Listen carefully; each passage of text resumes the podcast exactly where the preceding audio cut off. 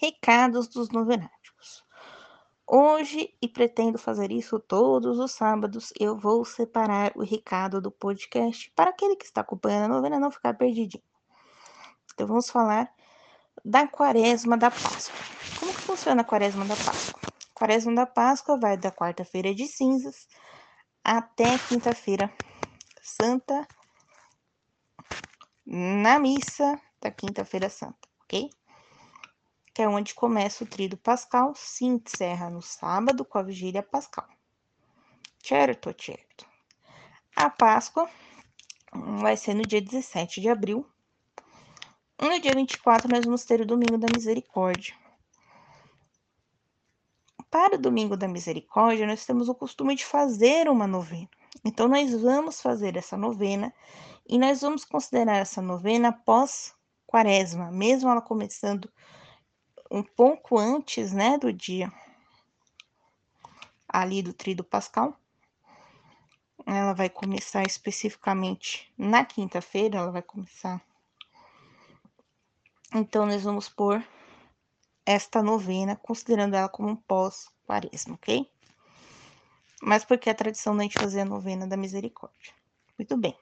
Então, como vai funcionar a quaresma inteira? Vamos lá. Do dia 2 de março ao dia 11 de março, pulando domingo, dia 6, nós vamos ter a novena de São Longuinho. Por que São Longuinho? Porque São Longuinho é considerado um dos santos que expulsam os demônios. Tá? Então, nós vamos aí fazer uma preparação para viver bem essa quaresma. Depois, nós vamos fazer um trido de Nossa Senhora que vai começar do dia 12, vai pular o domingo dia 13 e vai terminar no dia 15 de março, tá bom? Em seguida, nós vamos fazer um trido de São José. Vai começar no dia 16 de março e vai terminar no dia 18. Por que esses dois tridos? Para a gente lembrar desse casal que foi fundamental para a criação e a educação né, de Jesus Cristo como ser humano, tá bom? Muito bem. No dia 19, dia de São José, nós vamos começar a novena de São Bento, tá? Nós vamos furar o dia 20 e nós vamos furar o dia 27 de março. Por que São Bento? Porque São Bento também é considerado um santo, né, de forte é, presença, né, que ele também não sempre derrotou o inimigo, e também porque São Bento era comemorado no meio da quaresma, tá? O, a data né, da festa de São Bento foi mudada, tá? Ela era, se eu não me engano, dia 16 de março, não tenho certeza. Então, nós colocamos essa novena de São Bento no meio da quaresma, justamente para dar esse, essa proteção para nós, tá bom? E depois nós vamos começar algo inédito aqui, que são as trezenas, né? A gente está acostumado a fazer novenas, mas não trezenas. Por quê? Porque todo dia 13 é um dia que deveria ser dedicado a Nossa Senhora. Um dia de forte oração, né?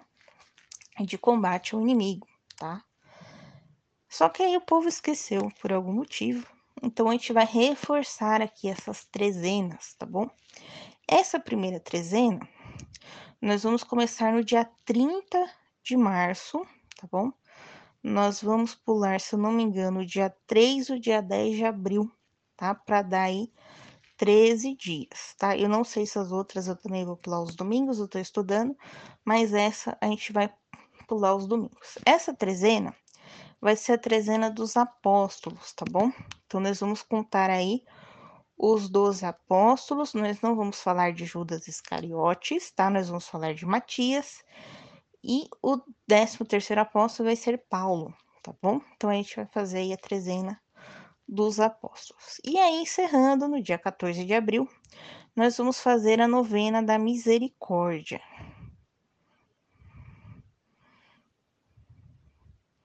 Tá bom? A gente vai fazer aí a novena da misericórdia, nós vamos pular o domingo de Páscoa, tá bom? E aí nós vamos fazer a novena da misericórdia. Espero todos vocês vivenciando essa quaresma aqui conosco, tá bom?